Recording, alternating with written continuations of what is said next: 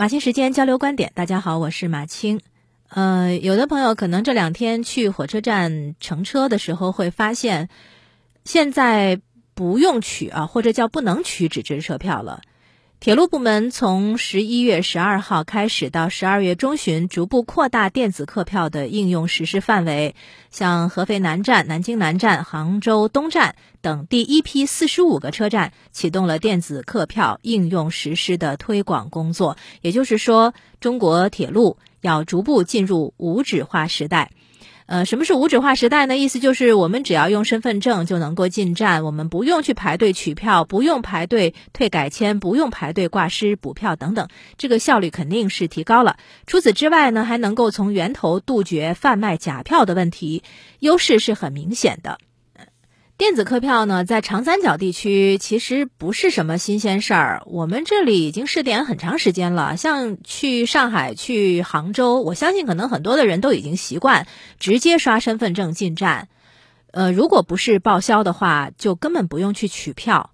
那现在呢，就等于说越来越多的车站在推广电子客票，应该说更便捷才对。可惜在这轮推广当中呢，还是出现了不少混乱。最大的一个混乱是信息不畅。首先，很多人压根儿都不知道，如今动车线路已经不能取纸质车票了，所以很多人还依然习惯了跑到取票机前去排队。那排到跟前才发现取不出票，必须在那个界面返回首页，选择打印报销凭证才能取到票。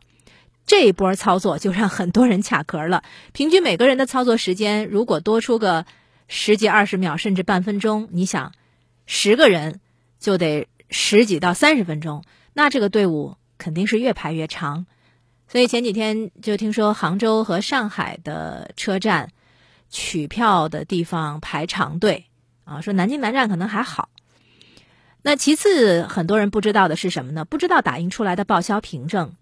仅仅是长得像从前的车票，它已经不能够当车票用了，因为上面没有座位号、车厢号、检票口信息，你就是打印了都没有用。座位号、车厢号信息那怎么查呢？一个是通过手机短信来查，第二个呢是网络买票的时候的购票信息。那第三个是很多人就算知道了，呃，我不能够去打纸质车票。呃，也知道了，我可以通过手机短信来查座位号、车厢号，但是到了车站之后依然懵了，就是检票在哪儿啊？我的检票口是在什么地方？以前车票上面就有检票口嘛，现在找不着了。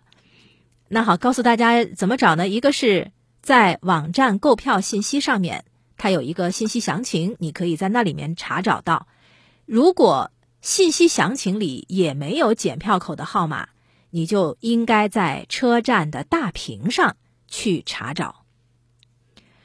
以前长三角地区不用取车票，它是一种自由选择，就是你可以取，也可以不取。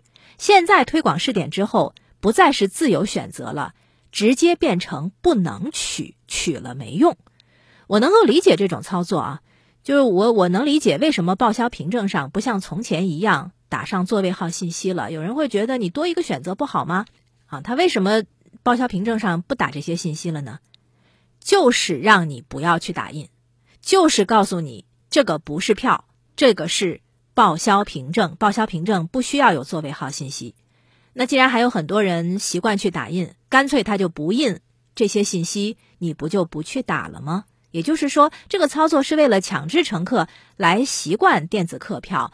非必要不打印，能理解是能理解啊，但是我觉得这种思维呢，还是有那么点儿行政惯性，而不是消费思维。之前的试点我就觉得挺好的，就是自由选择打印与否，短信提示完全可以替代，不用纸质车票显得更便捷。那越来越多的乘客当然就会用脚投票了，就像刷手机付款一样。没有谁规定不准用现金啊，事实上也不能这么规定啊。但是因为扫码方便，咱们的消费习惯就这么改变了。这不是靠强制来的，这是趋利性使然。然而现在呢，一方面是强制推行，就是你取了也没有用，那让一部分人很不适应；另一方面则是短信提示有缺陷。短信当中的确有座位号、有车厢号，但是没有检票口信息。可能是因为有的线路的检票口是明确的，有的呢是没有的，需要在车站大屏上去查找。那是不是能够做到，凡是在网站的取票信息上显示出来的信息，就都能通过短信提醒乘客呢？就是说，不要再增加人们查找信息的步骤。信息不畅的另一个问题在于，目前推广的只是动车线路，普通列车依然要用纸质票。这会造成一部分乘客的认知混乱。我有个同事前阵子去杭州，他想去取纸质车票来着。那其他同事跟他说：“你不用去取。”他有点将信将疑。为什么呢？就是因为此前不久他去另一个城市的时候，他误以为可以用电子客票，结果到了他检票上车的时候才发现不可以，还得去取纸质车票。他差点就误了车。以前如果说不确定，那大不了。